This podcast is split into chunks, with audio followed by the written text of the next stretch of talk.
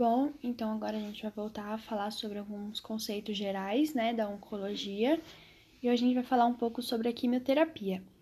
Então, a quimioterapia ela pode ser tanto curativista quanto paliativista.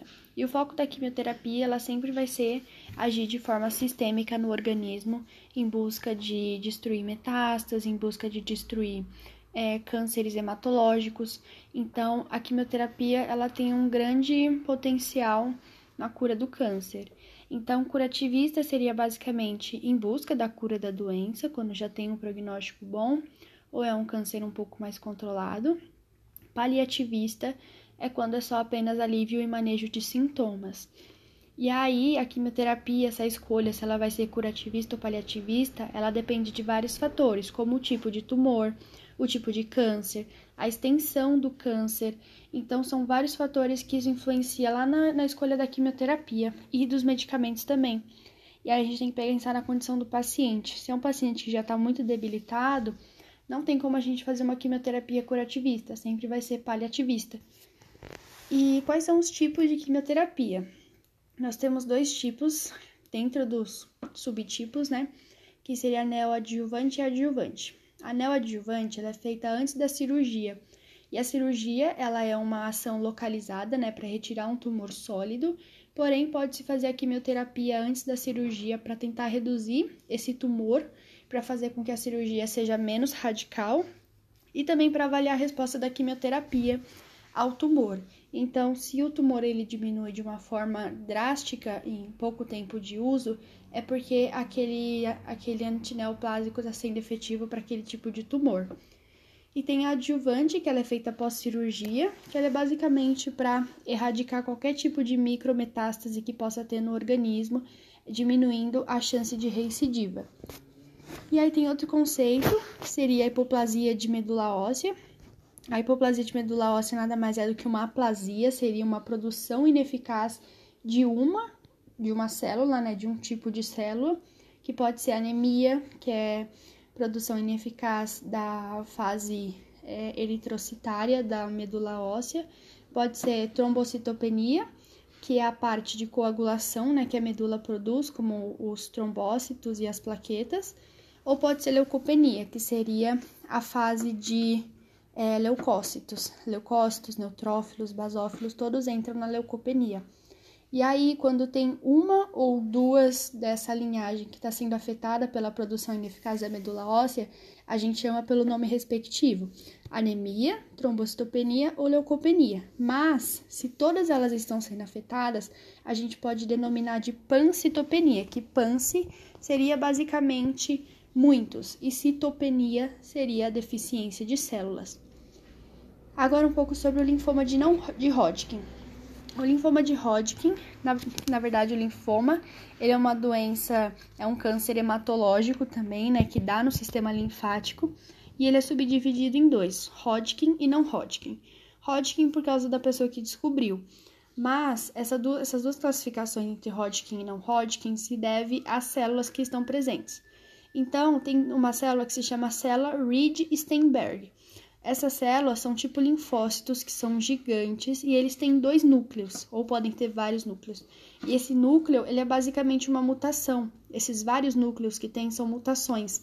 Então esse linfócito não vai ter a sua a sua atividade concluída e se tiver presente essas células de Reed-Steinberg é porque é linfoma Hodgkin. Se não tiver, é linfoma não Hodgkin.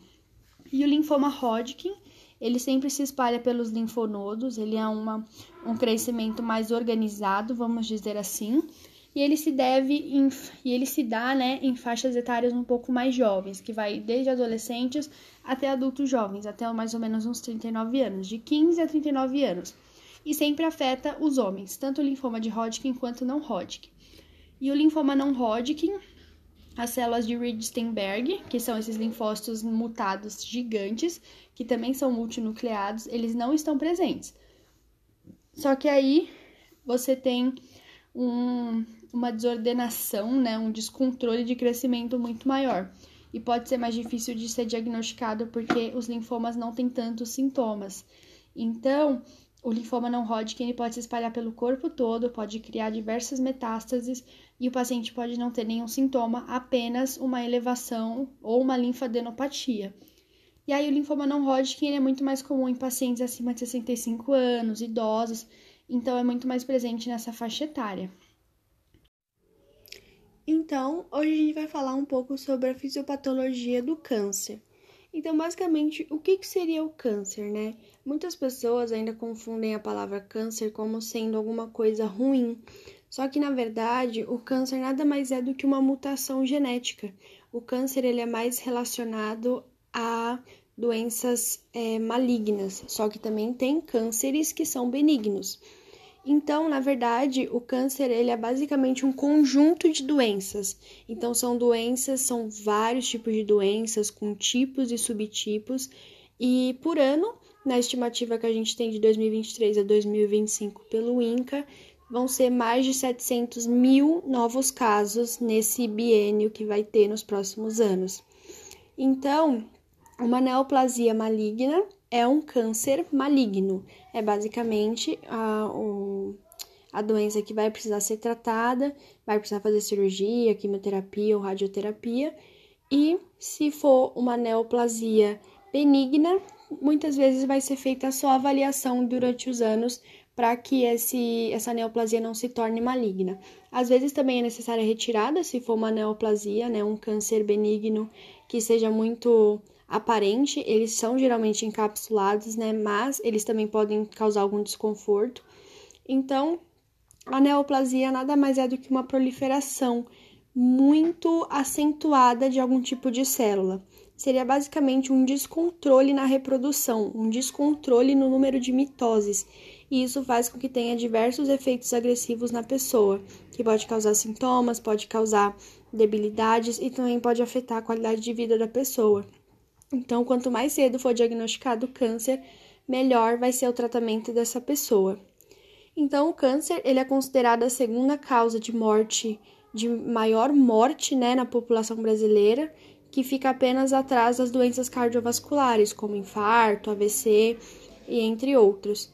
E a gente sabe que desses 700 mil novos casos que vai ter nos próximos dois anos, quase metade dessas pessoas vai ser diagnosticado tardiamente, o que causa uma dificuldade no tratamento, diminuindo até a incidência de recuperação dessa pessoa, o que pode causar maior mortalidade. Agora a gente vai falar um pouco sobre as diferenças entre os tumores benignos e malignos. Então, a gente tem dois tipos de neoplasias: a maligna, que seria basicamente algo que causa um transtorno na vida do paciente, corre risco de vida, e a benigna, que também ela pode causar algum desconforto, mas ela geralmente não oferece riscos à vida do paciente. Então tem algumas diferenças. O tumor benigno, ele tem uma coisa chamada encapsulação. A encapsulação nada mais é do que uma camada de fibrose que fica ao redor do, das células mutadas. Isso faz com que as células elas não se aderem, não, não entrem em outros tecidos, não invada outros tecidos, o que faz com que o câncer, a neoplasia, fique localizada, não cause invasão, não entre na corrente sanguínea, fica como se fosse realmente uma cápsula que deixa todas as células mutadas ali naquele espaço, fazendo com que elas permaneçam ali naquele lugar apenas. Só que os tumores malignos eles são o contrário, eles não possuem essa cápsula, o que pode causar metástase a longa distância, pode causar intracavitação, ou seja, é, ocorre um tumor em um órgão que é oco e ele pode se aderir, pode invadir outros tecidos ao redor, como por exemplo um câncer de útero que começa a invadir o intestino, que não é um órgão extremamente oco, né? mas pode acontecer, ou seja, ele tem um poder de invasão muito grande porque ele não está encapsulado. Outra coisa seria a morfologia, né? Então, os tumores benignos, eles são conhecidos como bem diferenciados. Quanto mais bem diferenciado a células são do tecido original, melhor é a progressão de tratamento, melhor é a responsividade ao tratamento. Porém, quando a gente tem uma anaplasia, quando a gente tem uma diferença muito, quer dizer, quando a gente tem uma semelhança muito assim idêntica ao tecido originário, isso pode ser uma característica dos, dos tumores malignos. E isso faz com que o câncer seja mais difícil de tratar, porque o quimioterápico, além dele agir nas células do câncer, ele também vai agir nas células do tecido originário, então pode causar diversos efeitos colaterais. Agora sobre as mitoses. Geralmente, nos tecidos benignos, né, nos tumores benignos, você tem uma mitose um pouco mais controlada por conta até mesmo da encapsulação. Como não tem muito espaço, essa encapsulação mantém as mitoses restringidas nesse local. Então, o número de mitoses é muito reduzido e a proliferação dessas células encontra-se assim de uma forma reduzida drasticamente em comparação ao tumor maligno. E aí, no caso do tumor maligno, o número de mitoses é extremamente frequente, então uma célula ela pode transformar, pode criar milhares de outras, né? Milhares de outras células mutadas, fazendo com que o câncer possa se espalhar para outros órgãos ou possa ser mais agressivo invadir o tecido como um todo. E aí tem um outro fato que seria a antigenicidade. A antigenicidade é basicamente os, os marcadores tumorais que os cânceres, né, os tumores, eles liberam. Então, os tumores benignos, os neoplasias benignas, elas não possuem essa antigenicidade. Então, os marcadores tumorais, eles não estão presentes no câncer benigno, apenas no maligno, que são os marcadores tumorais, como BRCA2, HER2, entre outros. E aí tem as metástases. As metástases é o que a gente tinha falado, né? Quando o câncer tem um poder de invasão de outros tecidos. Então, no tumor benigno não ocorre essa invasão, essa metástase a longa distância, porque basicamente também tem aquela tal da encapsulação. Se o tumor está encapsulado, ele não tem o poder de invadir outros tecidos, ele fica preservado naquela cápsula e não invade outros tecidos. E aí tem o maligno, o maligno é bem comum de ter metástases, ainda mais quando é, é um tumor assim que é conhecido, mas não, talvez não tenha sido diagnosticado ou foi diagnosticado tardiamente. Então, as metástases podem ser mais prevalentes por conta de que quanto mais células tem, mais chance dela cair na corrente sanguínea, mais chance de ter metástase à distância.